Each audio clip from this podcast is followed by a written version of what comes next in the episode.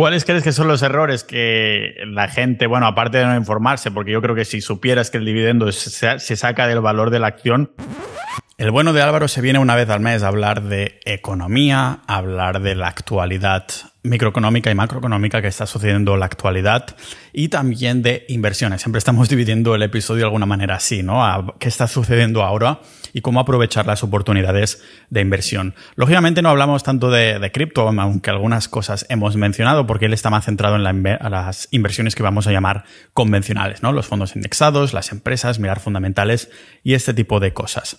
Va a ser un episodio muy interesante para ver el tema de lo que está sucediendo en el mundo, cómo aprovechar estas oportunidades. Y también es muy interesante y hay muchas oportunidades dentro de Sociedad.ninja, que es la comunidad en la que estoy yo.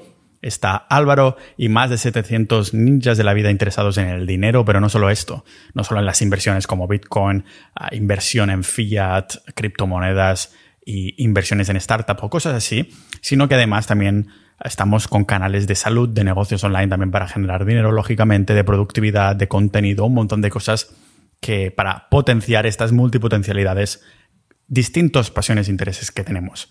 Está Álvaro, estoy yo. También hay episodios exclusivos como el que mencionamos de las CBDCs, las criptomonedas, estas centralizadas que quieren lanzar los bancos y ese episodio con Jorge, la verdad, hay mucha chicha, hay un poquito más de conspiraciones, porque podemos hablar más libremente en los episodios exclusivos ya que no, nadie nos va a cancelar en este sentido.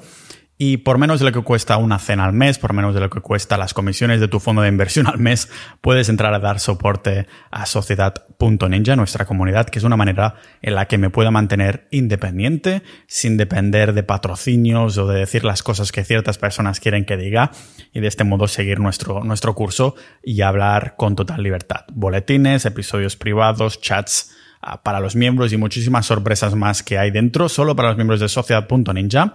Estamos Álvaro y yo, y hoy vamos a tener esta conversación, como digo, hablando de, la, lo que está sucediendo en el mundo y cómo afecta a la economía, sobre todo a nuestros bolsillos. Vamos a exprimir un poquito más esto con Álvaro aquí en este podcast multipotencial de Pau Ninja.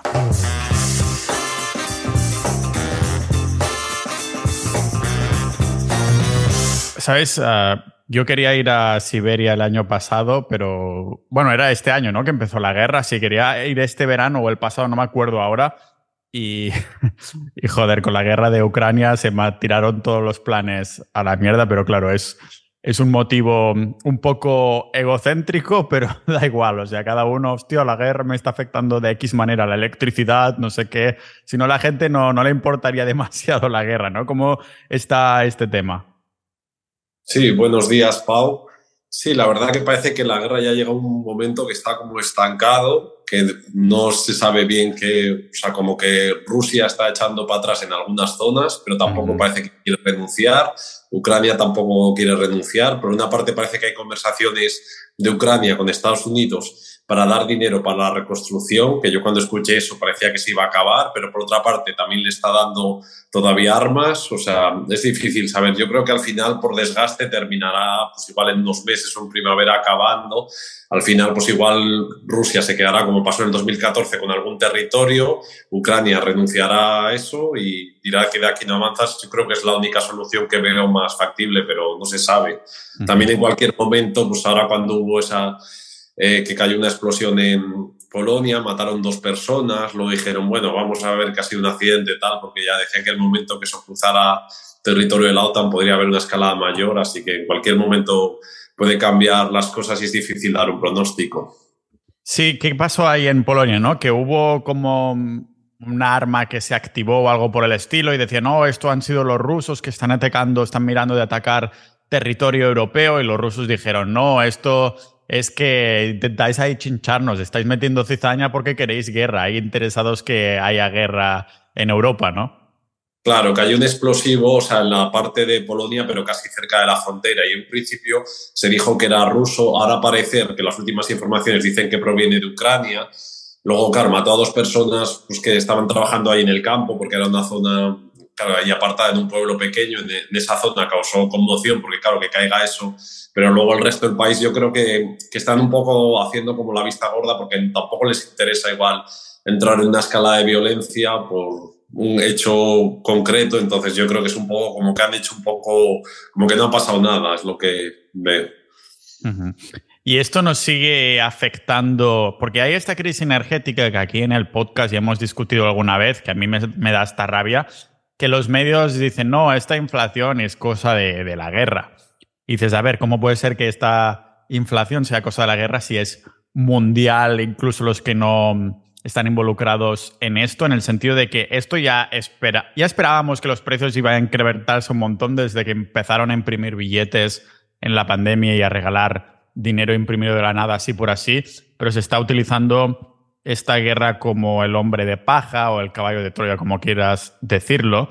Ah, pero es igualmente, si hipotetizáramos que la guerra sí es lo que ha hecho que haya una crisis energética, ahora además va a venir el invierno y va a ser duro, no solo es duro para los, el cripto invierno, para los criptobros que estaban ahí invertidos, sino para todo el mundo, porque se viene un invierno de verdad que hay, se habla que no va a haber energía, no va a haber calefacción para ciertos países, cosas por el estilo, pero igualmente tampoco se puede comparar con la crisis del petróleo de esos años 70, ¿no?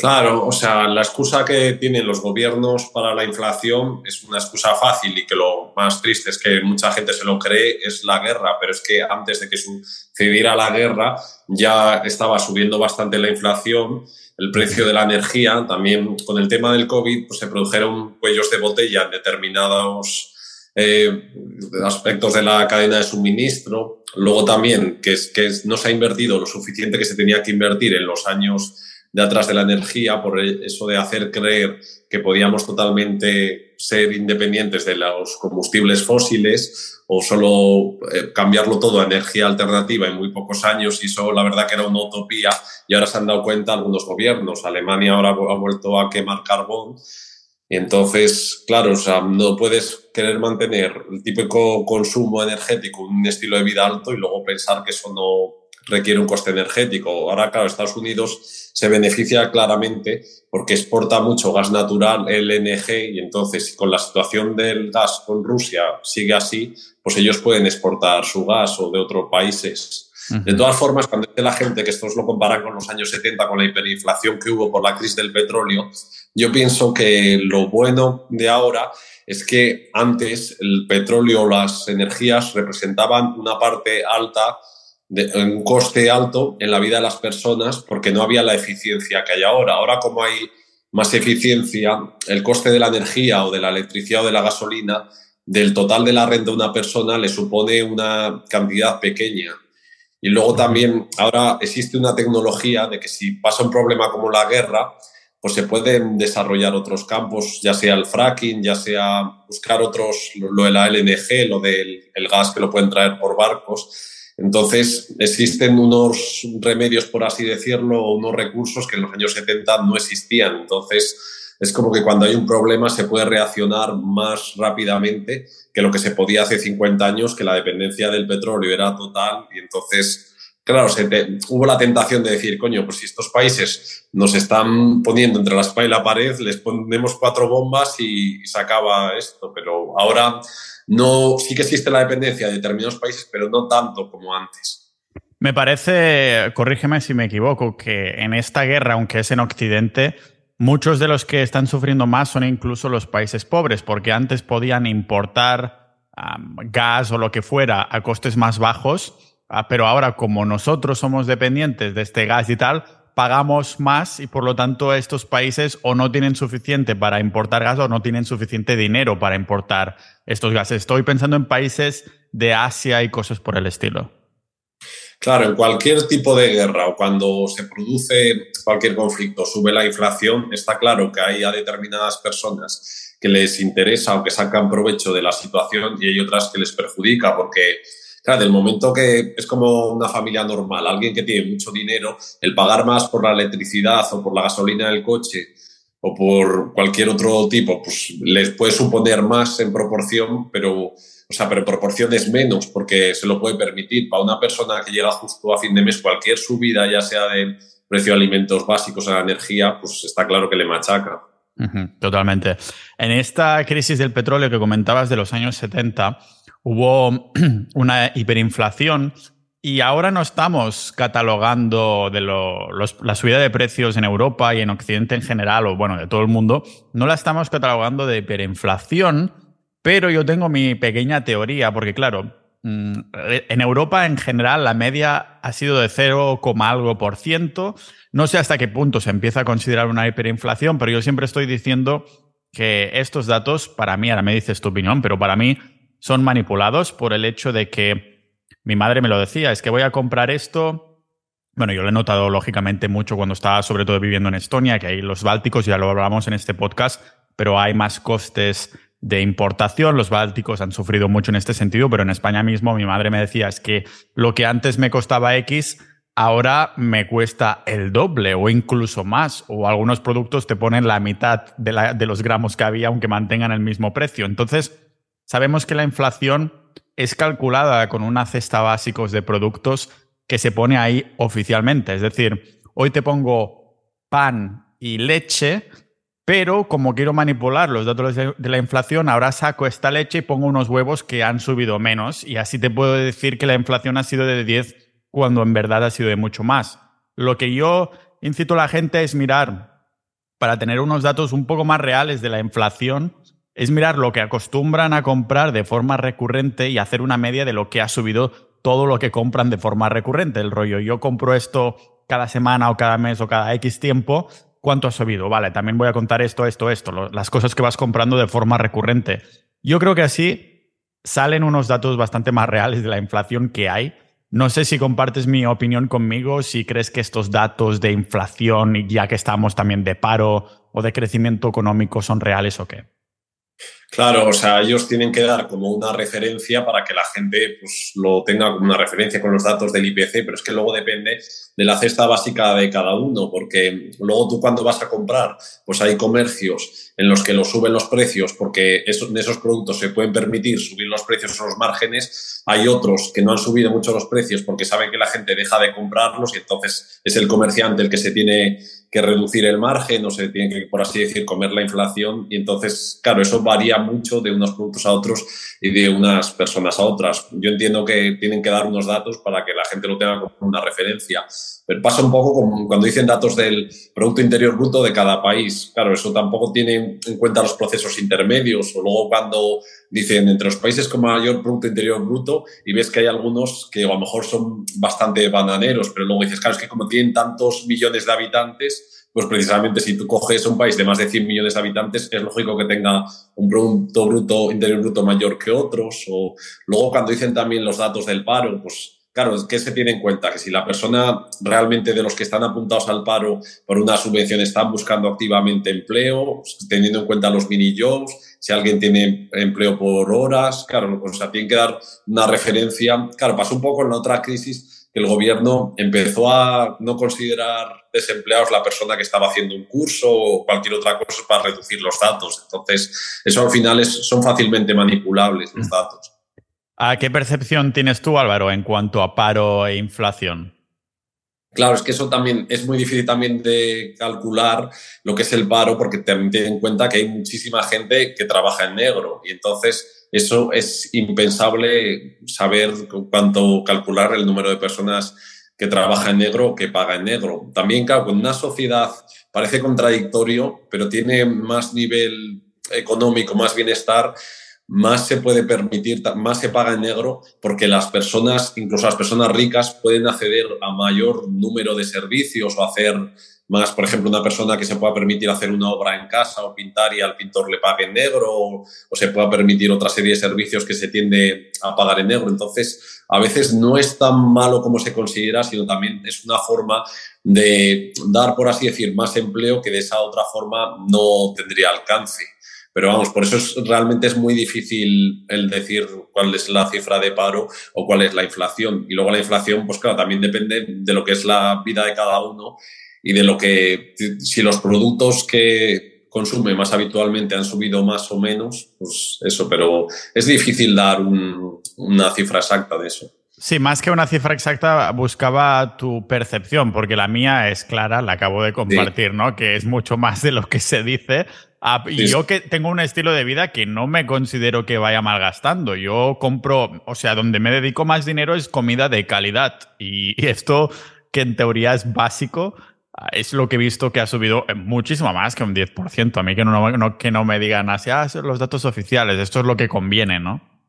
Yo, por ejemplo, o sea, cuando ya decían que la inflación era alta antes del verano, en el verano, parecía que no lo notaba tanto, como que pensaba, veía que como que los comerciantes estaban un poco aguantando subir los precios, comiendo ellos los márgenes, pero luego a partir de septiembre, octubre, o sea, después del verano, sí que es cuando he notado que típicos productos que ya tienes en la cabeza el precio que pagas siempre y ahora dice, ah, habéis subido, ya es mucho más alto en todos. De todas formas, eso que dices de los puntos de calidad, y también como carne de calidad y determinados puntos de calidad y para mí esos no veo que han subido tanto como otros porque ya están algunos en un rango alto que si lo suben más, gente a lo mejor que no tiene renta, que los consume, no deja de consumirlos. Entonces... Sí, dejar de pagar y todo eso, especialmente yo hablando con las carniceras de, mi pueblo, dicen es que no lo podemos subir más porque encima con la, la, promo que se está haciendo de no comer carne, si encima le subes más el precio, preferimos comernos los márgenes para que después nos coman la carne. Entonces tiene, tiene sentido en eso. Por ejemplo, los puntos frescos también dicen que el consumo de fruta y el de pescado ha caído muchísimo y la gente ya come pescado congelado. Entonces yo entiendo que una pescadería, si encima sube muchísimo más los precios, pues al final es que se le va a quedar ahí el pescado. Entonces, claro, eso ya es el dilema de, de ver hasta qué punto puedes tú comerte margen o subir los precios. Si hacemos un, un, cambio un poquito de, de, paradigma, o bueno, siempre está relacionado, hay esta sinergia ahí, pero tú que te dedicas a las inversiones, es eh, tu trabajo básicamente es invertir. No sé si has hecho alguna inversión que digas, ah, pues voy a aprovechar que esto estoy viendo oportunidad en este sector específico, priorización de algún tipo de empresas o algo por el estilo. Claro, o sea, básicamente yo he estudiado lo que es el ciclo económico, pues sé dónde invertir en escenarios de alta inflación pues siempre las acciones tienden a comportarse mejor, los bonos tienden a comportarse peor. Luego también, claro, cada sector es complicado porque, por ejemplo, el sector bancario que no me gusta mucho, pues es verdad que cuando hay inflación más alta, tiende a hacerlo bien porque también suben los tipos de interés o ganan más dinero, pero también, claro, la contabilidad de un banco es una caja negra. Luego también con todo esto de las fintech y de las nuevas empresas, pues la disrupción tecnológica les afecta mucho y hasta qué punto muchos de los bancos que están ahora van a seguir estando en el futuro. Entonces, o sea, yo sí que tengo en cuenta la macroeconomía un poco para situarme en el ciclo económico y ver cómo estamos, pero luego también depende de empresa a empresa. En los escenarios también de alta inflación, pues empresas de cierto lujo tienden a hacerlo mejor porque tienen esa capacidad de mantener determinados márgenes, si van a tener, si más o menos tienen la oferta que tienen y la demanda sigue estando igual. O sea, si no pueden incrementar la, la oferta, por así decirlo, el sesgo de escasez o necesidad de la gente por esos productos. Igualmente, aún no estamos oficialmente en crisis, ¿verdad? Eh, claro, eso decir si oficialmente se ha producido ya la recesión o si va a ser el próximo año, claro, eh, depende de tantas cosas porque hay algunos que dicen, no, pero es que como el empleo sigue subiendo no sé qué país o no, como pasa todo esto. Entonces, al final eso es algo que, que lo determina un gobierno que lo dice o unos datos de que se ha caído el Producto Interior Bruto respecto al otro semestre o, o trimestre o sobre varios trimestres seguidos. Pero vamos, lo que se espera que para el próximo año pues, sí se entre en recesión, pero vamos, también es verdad que la bolsa se suele, el mercado se suele adelantar porque ya es como que descuenta todo lo peor, ¿sabes? O sea, la gente que a lo mejor determinadas acciones ya han caído mucho, no las ha vendido, pues ya es difícil que, o sea, ya cuando ya se espera que va a pasar algo, que va a ser una recesión, ya el precio lo descuenta. Claro, tiene, tiene sentido. Entonces, claro, todos estamos diciendo que mm, recesión, qué tal, y la gente, perdón, toma las acciones correspondientes que tomarían cuando creen que se viene una recesión, porque todo el mundo lo está diciendo. Lo que queda bastante claro es que no se ha hecho mainstream. Es decir, ah, supongo que oficialmente estaremos en crisis cuando los, medias, los medios digan que oficialmente estamos en crisis. Sí. A ver, luego también depende de, de, cada país, porque cada país funciona a una velocidad diferente, porque ahora la Reserva Federal está subiendo los tipos, aunque provoque recesión. Luego Europa va un poco por detrás y está imitando a la Reserva Federal, pero dice que es que tampoco puede subir tanto los tipos porque aquí la situación es más complicada o porque tal o cual están poniendo como excusas para intentar un poco retardarlo o intentar subirlos menos. Entonces, Claro, yo lo que veo que Estados Unidos, que siempre es una economía más ágil, pues saldrá antes de la recesión o como pasó en el 2009, y en cambio Europa pues siempre por detrás, es lo que veo.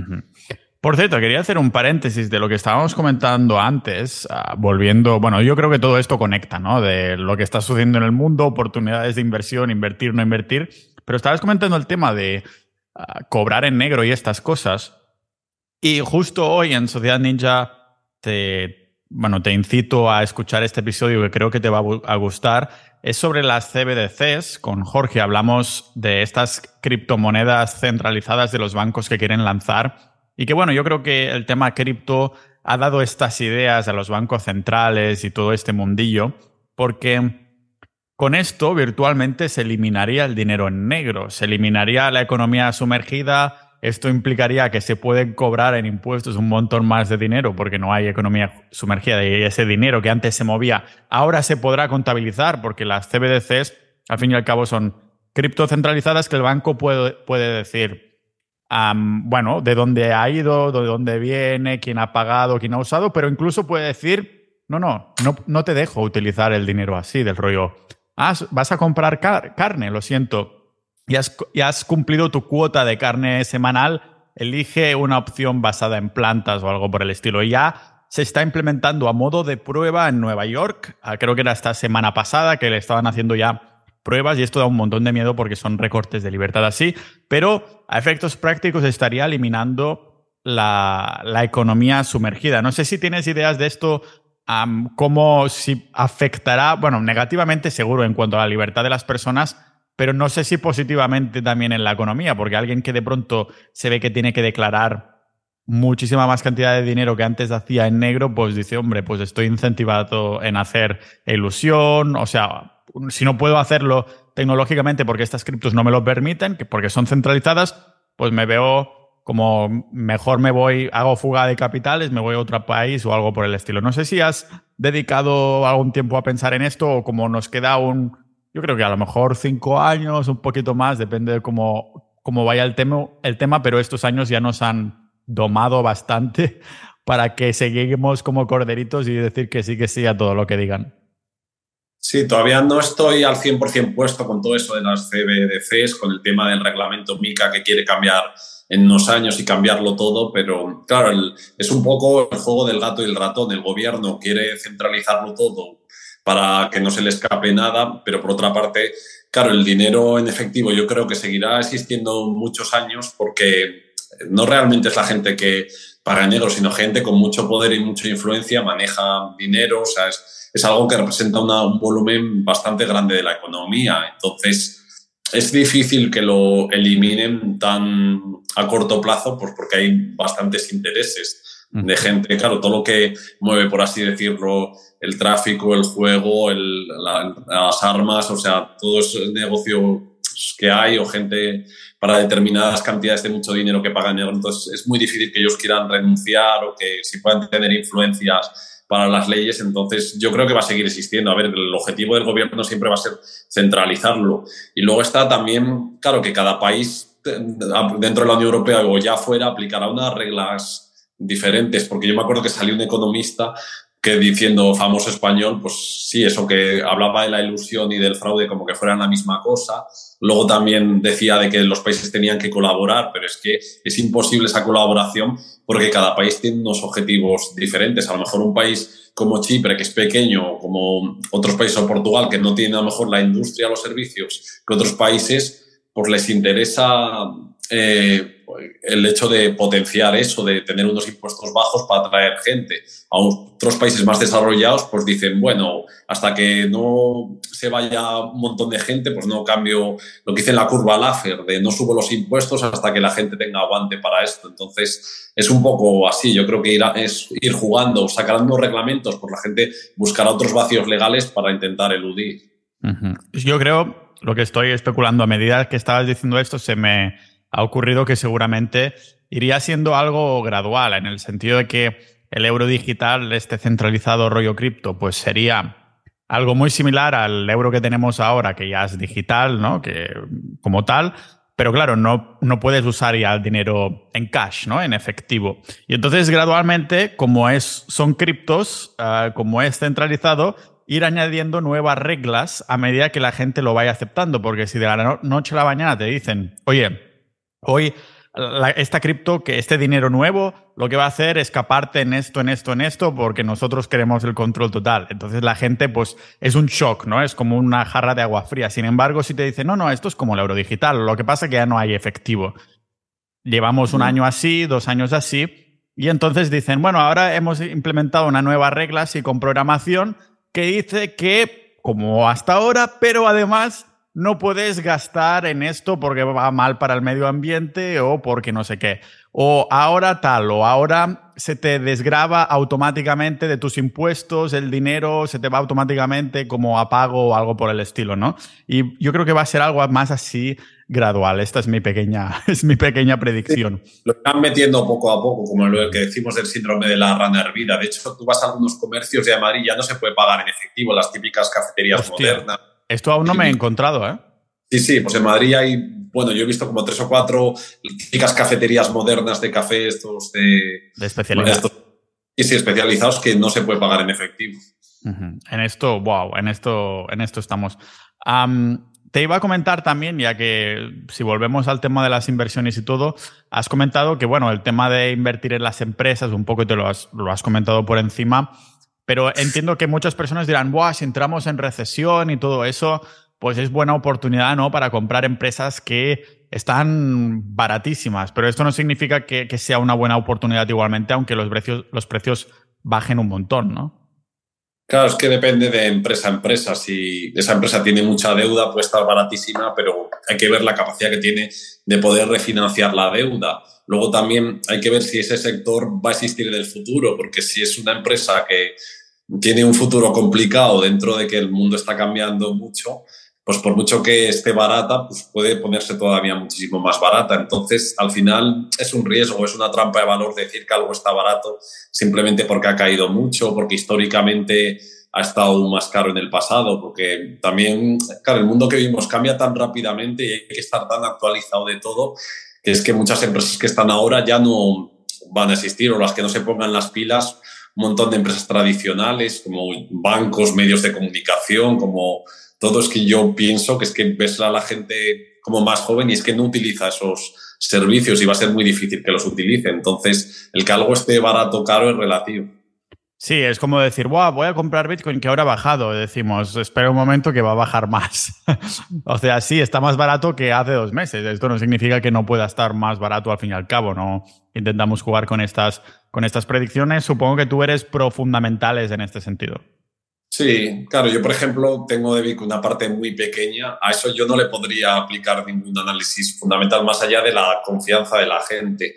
Igual lo, para mí lo único que tiene un poco relación Bitcoin con el mercado de renta variable y se está comportando así de que cuando hay miedo pues cae todo, cuando llega un momento que dices, bueno, si ha pasado todo esto de FTX, se ha pasado un montón de escándalos, si todavía sigue estando ese precio, es como decir, la gente que ha aguantado carros y carretas y no ha vendido, pues ya, es más difícil que venda, a no ser que pase otra cosa mucho más gorda. Entonces, más o menos esa gente se mantiene. Luego, por así decirlo, la gente que no se ha arruinado, que vuelve a empezar en la rueda, entra y entonces vuelve a subir. Es un poco así. Sí, y de hecho ahora se estaban, estaba siguiendo algunas informaciones de instituciones que aprovechan por entrar ahora, ah, de que se han hecho filings de no sé qué fondo, que ahora dice voy a entrar en Bitcoin que ha bajado y todo, y todo este rollo. Pero sí, una de las cosas que comentaba en el último episodio con Jorge en este tema es que cada X años en el tema de la cripto, en el tema de Bitcoin, salen estos, se destapan, ¿no? Estos malos, malos agentes ahí entramados que limpian la red. Y esto en las estadísticas se puede ver, porque todo esto es pseudoanónimo, hace que haya una nueva oleada de personas que decidan no tenerlo sus bitcoins en los exchange, en las plataformas, sino que los almacenan en wallets y esto a largo plazo hace que cada vez haya más gente almacenando y lleve más de un año sin, sin moverle de más. Es como que la propia red, el, ecosistema limpia los malos agentes cada X tiempo porque es lo bueno, ¿no? no puede, el, Bitcoin es el que es, es escaso y cuando FTX te sale que tenía cero Bitcoins en reserva, pues te das cuenta que simplemente te han timado. Bitcoin no tenía nada que ver, era el exchange este que estaba diciendo una mentira, ¿no? Está limpiando el mal nombre y los malos agentes, aunque los medios digan que sea, que sea un poquito lo contrario. Aún así, yo antes de meterme en Bitcoin estaba metido bastante en fondos indexados. Uh, por suerte es una cosa que pues, me despreocupé porque ya tengo mi estrategia con la que me he casado y que, y que me funciona a nivel personal, tanto a nivel emocional como a largo plazo se verá, ¿no? Si ha funcionado a nivel liquidez o lo que sea. Pero Ah, también hay muchos fondos de inversión que dicen ahí superar los índices, que lo hacen mejor con los índices, los fondos indexados. Estos índices sería más que nada, lo meto todo en el mercado americano, o en el mercado europeo, o en el mercado mundial y veo como si la economía, si los mercados suben, yo también voy subiendo porque lo tengo en los fondos. Pero claro, siempre vamos a, a buscar esa pequeña gema que brilla un poquito más y dices, hostia, pues no tengo suficiente con, con generar más con los, con los índices con generar igual que los índices, sino que quiero generar más. Cada vez hay menos, ¿no? O sea, que, que puedan superar estos índices. Claro, o sea, yo respecto a lo que decías del Bitcoin y FTX, no soy experto en criptomonedas, pero para mí el problema fundamental es que una cosa es el Bitcoin que pueda tener sentido y otra cosa es todos los exchanges o todas las plataformas que llevan muy poco tiempo, luego, claro, no han superado lo que dirían así, tal, el efecto Lindy de al menos 15 años de vida, también están dirigidos por personas, los llamados criptobros o personas a lo mejor muy jóvenes de poca ética o poca reputación. FTX estaba domiciliado en, en las Islas Bahamas, ya eso es tener como una bandera roja. Es, por cierto, el sitio donde se ha visto el tío que se ha escapado, o sea, el CEO, que cuando me parece que le dieron 400 millones para FTX y se quedó 300 mil, 300 millones para él. Y ahora, bueno, cuando se ha escapado con toda la pasta, que casualmente se ha hackeado FTX, ya sabemos que lo ha hackeado él mismo, pues ahora se ha encontrado ahí en las Bahamas, le han hecho una foto en una, en una tienda de, de productos así comprando y tal. Ah, y se ve que había muchos vuelos por ahí de peña que de, de, la empresa, de los directivos, que se estaban comprando inmuebles en las Bahamas. O sea que esto se estaba cocinando ya de un tiempo.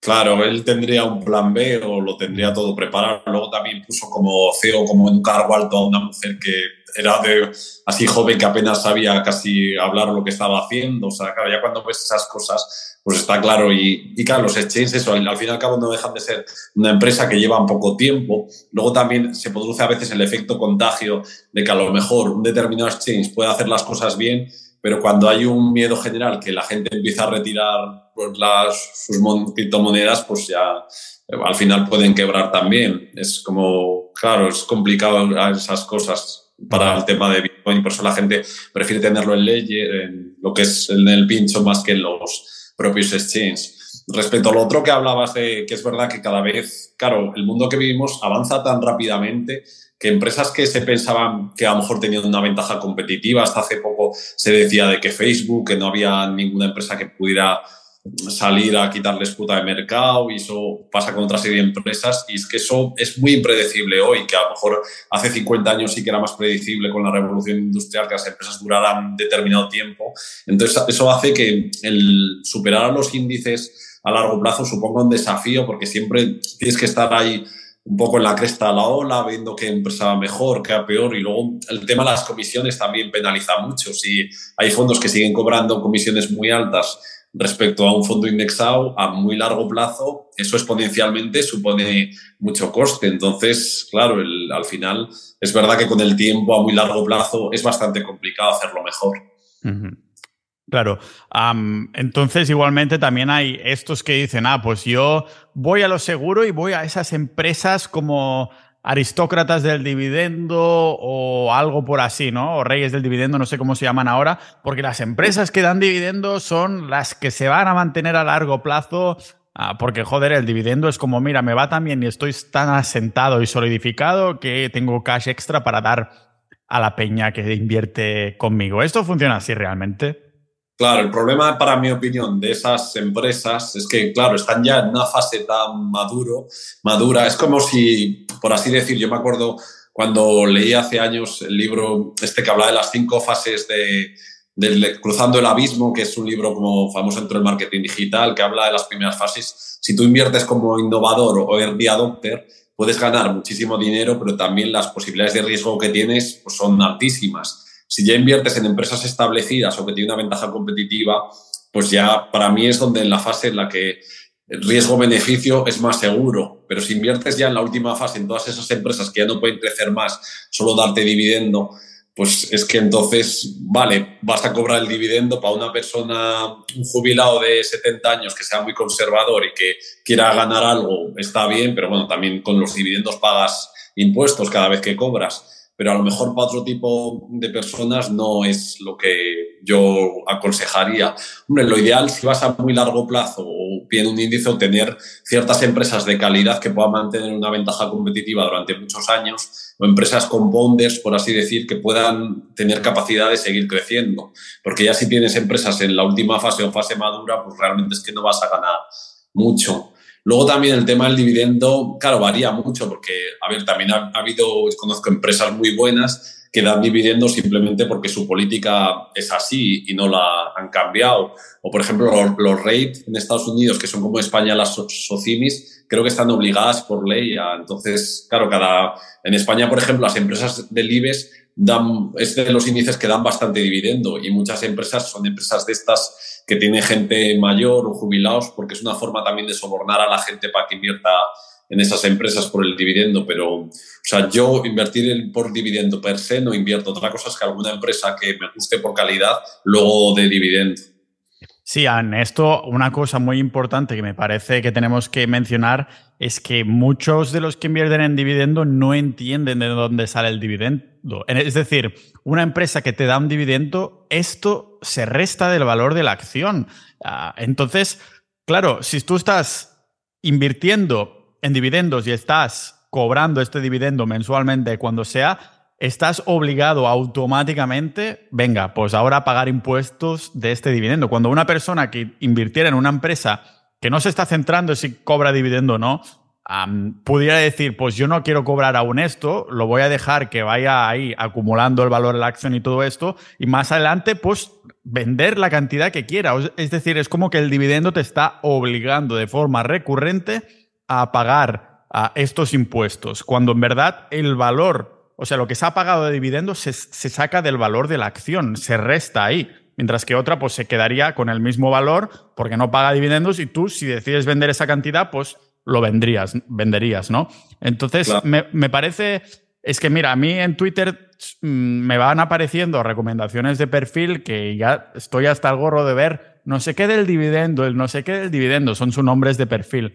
Y, y claro, dices, solo, su estrategia es solo voy al dividendo. Es decir, ¿qué puto sentido tiene esto? O sea, no tiene absolutamente ninguno, porque encima es esto, te están poniendo piedrecitas en el suelo para que tengas que ir pagando impuestos cada vez que cobres dividendo, en vez de decir, pues lo vendo yo. Si tu estrategia fuera, mira, yo ya puedo vivir de bolsa, pero dicen, no, yo quiero vivir de bolsa de dividendo, que esto me paga mensualmente. Coño, pero si tienes la suficiente cantidad de dinero invertido en acciones que no pagan dividendo, te puedes tú ir pagando un sueldo, vendiendo poco a poco y en cuestión de lo que tú necesites ese mes. No tienes que depender de lo que, ¿sabes? O sea, me parece que eh, usando el sentido común o esta gente no sabe de dónde sale el dividendo y que se resta del valor de la acción y por eso, si no la acción, si no repartiera dividendos, se quedaría más alta ese valor y, no sé, digo, joder, es que es un, básico bastante, bastante básico, ¿sabes? Aparte, me, gustaría hacer, antes de, dejarte ah, la opinión, un inciso de otro de los motivos por el que soy tan pro Bitcoin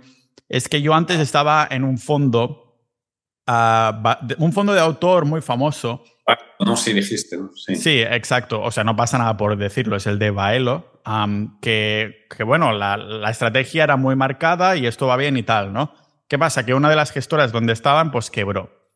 ¿Qué pasa? Que entonces tuve una de, estuve más de un año con mi asistente ahí picando piedra hasta que pudimos recuperar el dinero que estaba pues, asegurado. Pero esto ya es un año que no has podido mover ese capital. Imagínate si sucede este año que todo el valor aún está bajando mucho más. Lo que me gusta de Bitcoin es que no tengo que depender de que quiebren o no quiebren, de que haya burocracia por medio. No, compro, vendo y ya está. En cambio, con esto es como que cada vez hay más terceros entre medio que quieren meter ahí su firma y su pequeña comisión para llevarse una parte del pastel. En cambio, ah, con simplemente tener tu, tu Bitcoin, en este caso mi Bitcoin, no tengo que depender de preocuparme de si va a quebrar una gestora, porque el, el fondo muy bien o no muy bien, en el sentido de que Claro, le puede pasar algo al autor que está moviendo el fondo, le puede pasar algo a la gestora esta, puede pasar algo con las leyes del país, puede pasar un montón de cosas así, que esta es una de las cosas que, o sea, no era poco dinero precisamente, estamos hablando de las decenas de miles, entonces, claro, imagínate la ansiedad de, no, que ha quebrado, y tienes que hacer que pasar como un montón de burocracias en estas instituciones que ya sabemos cómo funciona la, la burocracia española para después poder recuperar este dinero y dije, a la puta mierda, lo meto todo, lo todo a Bitcoin y no voy a tener este problema nunca más. Claro, el problema es, supuestamente si ese fondo o la gestora está en España y está dentro de la regulación, tiene la protección esto del FOGAIN que protege hasta 100.000 euros, pero claro, habría que ver en el caso, pues eso es como si una empresa de seguros asegura determinados edificios, pues se produce una catástrofe general, quiere decir que si se produjera una situación, una crisis muy fuerte, sería ver que hasta qué punto podría asegurar esos 100.000 euros y pasara alguna cosa muy gorda. Y luego, bueno, los 100.000 euros no te los dan como tal, sino te lo darían como deuda del Estado, cualquier cosa, o bonos o ese tipo de productos. Pues sí, sí que tiene ese riesgo. Luego lo que estabas hablando del dividendo, claro, en Twitter se iba mucho decirte zumbaos del dividendo, porque yo creo que a la gente le vende el hecho de decir que la gente tiene la mentalidad de querer sacar un ingreso recurrente de la bolsa, aunque sea extraer. tiene la, como la mentalidad de que tengo que ganar un mes cada, un dinero cada mes de la bolsa porque si no, no me siento bien o siento que no estoy ganando nada, cuando realmente la mentalidad tendría que ser la contraria, la de que tú tienes ahí un dinero para acumular como bola de nieve y se, cuanto menos lo toques mejor. Y se supone que si esa empresa está bien gestionada, necesitará tu dinero para reinvertir. Si te lo tiene que devolver es porque con ese dinero no sabe qué hacer. Por ejemplo, un banco muy famoso español amplió capital para dar dividendo, que eso para mí es como el timo de la estampita, vamos. Joder. ¿Cuáles crees que son los errores que la gente, bueno, aparte de no informarse, porque yo creo que si supieras que el dividendo se, saca del valor de la acción, te replantearías la estrategia, te lo vuelves a replantear. Ah, ¿Cuáles errores crees que la gente cae, ¿no? Cuando empieza a invertir, esas, esas creencias que las hacen limitarse de alguna manera a, empezar a, invertir o más bien hacerlo mal, o peor aún, darse cuenta que lo han hecho mal al cabo de 10 años de hacerlo así. Claro, se podrían enumerar muchísimos, pero por ejemplo, una cosa que le pasa a la gente cuando empieza, que al principio, cuando alguien no tiene ni idea, pues ya sabe que no tiene ni idea y entonces por lo menos no invierte no invierte en determinadas cosas, entonces no es peligroso. Pero cuando alguien ya empieza a informarse, ya empieza a saber algo, cree que sabe más de lo que sabe y entonces ya empieza a hacer cosas muy arriesgadas, es como la frase que se dice que no hay peor cosa que un tonto motivado, que ya a medida que sabe algunas cosas tiende a, a sobrevalorar lo que sabe Luego ves personas que llevan muchísimos años y son como bastante conservadores y prudentes porque ya, ya las han visto de todos los colores o han vivido en mercados bajistas o empresas que han hecho ciertas cosas, pero claro, veo personas que al llevar poco tiempo toman decisiones arriesgadísimas que no tomarían si supieran más. Luego también es un poco el ego de, de eso que dices que a muy largo plazo es difícil superar al mercado y la gente cuando empieza realmente es como cree que va a tener una rentabilidad altísima durante mucho tiempo, no tiene esa humildad de ponerse en el sitio, decir que es complicado y que a ver. Totalmente. Entiendo que es un problema entonces de fondo en cuanto no solo a formación, sino a creencias de uno mismo, ¿no? Sí, las creencias son totalmente lo que cambia a las personas. hay gente que a lo mejor no ha nacido dentro de un entorno de una familia con mucho dinero, pero simplemente le han dado las creencias para creer que puede avanzar y hay otras personas que tiene más posibilidades económicas, pero a lo mejor si no tiene las creencias adecuadas para poder avanzar, pues no avanzan en, en, las inversiones. Depende mucho las creencias dentro de estar en un entorno. Está claro que una persona, si parte de un entorno muy pobre, aunque tenga las creencias acertadas, pues le va a costar más. Esto es uno de los capítulos que, o de episodios que, que hice en el podcast, ¿no? De olvídate completamente de la motivación. Lo que hace que te pongas a hacer cosas o que vayas en la dirección correcta es el entorno que tienes. Por eso decimos esto en los libros que te has leído, Álvaro, seguramente también se mencionan, porque siempre lo que es desarrollo personal o básicamente libros de no ficción, ya sea de inversión o cosas así, que dicen que somos la media de las cinco personas con las que pasamos más tiempo. Eso a nivel mental, pero también se dice precisamente por las mismas reglas, por el mismo motivo, que nuestro sueldo es la media de las cinco personas con las que pasamos más tiempo. No sé si hay algún tipo de hábitos o cosas así que digas, hostia, pues las personas que han hecho más dinero en la bolsa, o no solo en la bolsa, sino que dices son ricos porque han creado algún emprendimiento o algo así, esto es clarísimo que, que es lo que tienen en común en cuanto a hábitos, ¿no? Porque si lo comparamos con pobres o personas que nunca se van a pasar el juego, para decirlo así, que digas, estas son muy marcadas. Porque una de las cosas que me da más rabia, también hice un episodio sobre esto en el podcast, es eso, no, tienes que meditar media hora por la mañana, tienes que hacerte una, ducharte con agua fría. Y es que ni siquiera, o sea, vemos a Warren Buffett que está ahí bebiendo Coca-Cola y hamburguesas en el McDonald's y tiene billones, ¿no? Vemos al otro que sí, que va al gimnasio cada día. O sea, hay cosas que realmente no los puedes considerar. No necesitas ir al gimnasio cada día para, para volverte rico para tener buenas inversiones y cosas por el estilo. A lo mejor te ayuda en tu mentalidad, pero a lo mejor esta otra persona le ayuda a otra cosa que otro no le, no le ayudaría. Entonces hay que ir con mucho cuidado en cuanto a ciertos hábitos porque algunos se venden como la panacea cuando en verdad no es así, simplemente que lucen muy bien de cara a la galería. Claro, por ejemplo, Warren Buffett vive en Omaha precisamente para alejarse, por así decir, del ruido de Wall Street. Eso pasa con otros inversores como Guy Spire. Por ejemplo, si tú procedes de un pueblo de Cataluña, que a lo mejor mucha de la gente ahí no tiene el estilo de vida que llevas tú, si tú hace años dices que quieres ser nómada digital o crear un podcast, otra serie de cosas, pues la gente a lo mejor te mira raro. Yo, por ejemplo, procedo de una ciudad de provincia, pues también entre determinadas personas que no han escuchado ciertas cosas puede sonar muy raro o está claro que no te van a apoyar en lo que tú quieres hacer porque lo consideran arriesgado o que no vas a valer para hacer eso. Entonces, si tú dices a determinadas personas que te has criado en tu pueblo, no quiero hacer un podcast o voy a tener tanta audiencia o voy a crear un grupo privado, pues la gente lo ve como muy complicado o que ya sea por miedo o por envidia o por no atreverse a, hacerse, a hacerlo ellos, te van a tratar de desanimar. Entonces, por eso influye mucho el entorno a la hora de hacer ciertas cosas y luego también los hábitos. Yo, por ejemplo, cuando ves en Madrid en, el centro, las colas que hay para comprar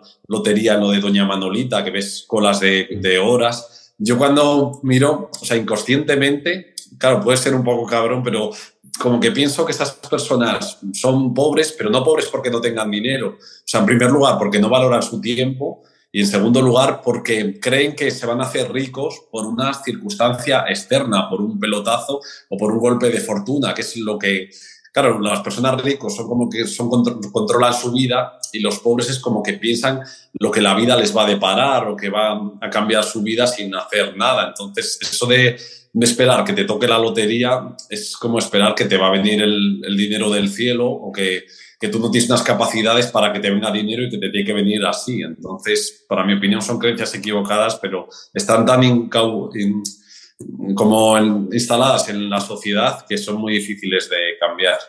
Totalmente, es como...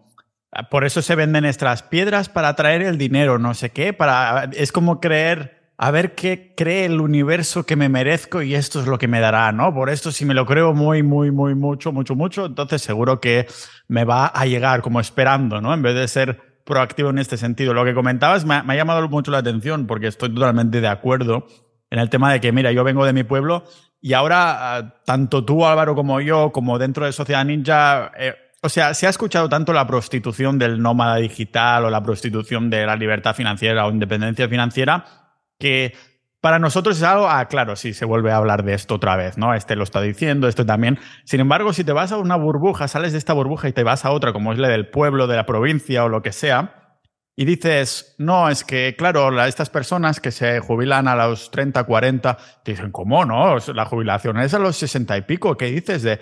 Yo digo, no, no, que sí, que la gente que se retira tal, ¿sabes? Y que no, no les entra en la cabeza. ¿Qué me estás diciendo? ¿Qué estás diciendo? ¿Que te ha tocado la lotería? No, hombre, que te estoy diciendo que si tienes un, ¿sabes? O sea, dices, ah, claro, no he tenido que explicar esto en muchísimo tiempo porque yo estoy en una realidad totalmente distinta a la que estas personas viven, ¿no? Ah, claro, yo a lo mejor si me le pregunto, hostia, ¿y cómo plantas el tomate y todo eso? ¿No? Pues me lo explicarían y dirían, ah, claro, esta persona no ha plantado tomates en su vida porque no está en mi realidad. Entonces, hay que, hay que separar muy bien precisamente en esto y también, sobre todo, ser comprensivo, esto va en las dos direcciones, tanto si te habla la persona de pueblo como si le hablas tú, porque nuestras realidades pueden llegar a chocar muchísimo. Lógicamente, espero que las personas que hayan llegado hasta, hasta el episodio de hoy, hasta este momento del episodio, pues están en la realidad nuestra también, que esta libertad o estas, estos conceptos como el nómada digital o la persona que se puede o decide retirarse, yo espero no tener que oficialmente retirarme nunca, porque ojalá puedas seguir haciendo este podcast con 80, 90 o 150 años, yo que como mucha carne, pues poder seguir en esa, en esa misma dirección. No sé si tienes algo más que añadir en el episodio de hoy, Álvaro. No, es un poco eso. Yo a veces también cuando por grupos de WhatsApp o de Discord o de otros hablas con gente dentro del ámbito de la inversión y luego ves ciertas noticias de actualidad o del gobierno, y entonces eh, dices, coño, ¿y cómo la gente se cree esto? Cómo, pues, ya sea de los datos de inflación o de otros, pero luego eh, surge alguien para poner un poco de cordura y dice, claro, es que aquí estamos dentro de una burbuja de gente que a lo mejor tiene más conocimiento que la media en este ámbito. Si tú sales y preguntas a la calle o vas al típico bar de toda la vida de estos de antiguos, y claro, ahí la gente que te pongas a hablar no va a tener ese conocimiento, no va a pensar como tú, ni sabe lo que es nómada digital. Claro, totalmente. Es normalmente siempre va atado a lo que has comentado hace un ratito y es el tema de no dedicarse a querer formarse un poquito. La mayoría de personas se les grita, ¿no? Eso de que necesitas 10.000 horas de, para, bueno, volverte un exporte en algo. Yo voy a dejar con una pepita de oro y os voy a decir que solo necesites 20 horas para ya ser mejor que el 99% de la población, para entender más de ese tema que el 99% de la población, porque la mayoría de personas no se dedican a sentarse ni siquiera una hora, porque si empezaran así, pues la bola de nieve de hostia, voy a aprender un poquito más.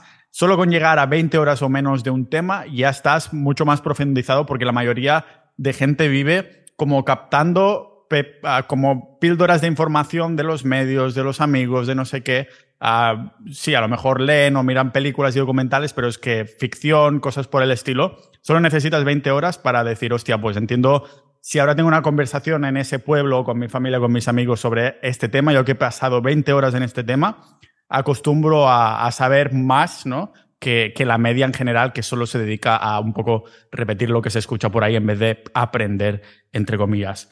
Bueno, como decía al principio, Álvaro, bueno, al final, más bien dicho, espero seguir haciendo en 80 años estos, estos episodios. Espero que te sigas viniendo desde, desde entonces, que seguro que el mundo habrá cambiado mucho. Así que muchas gracias otra semana más. Gracias a ti, Pau.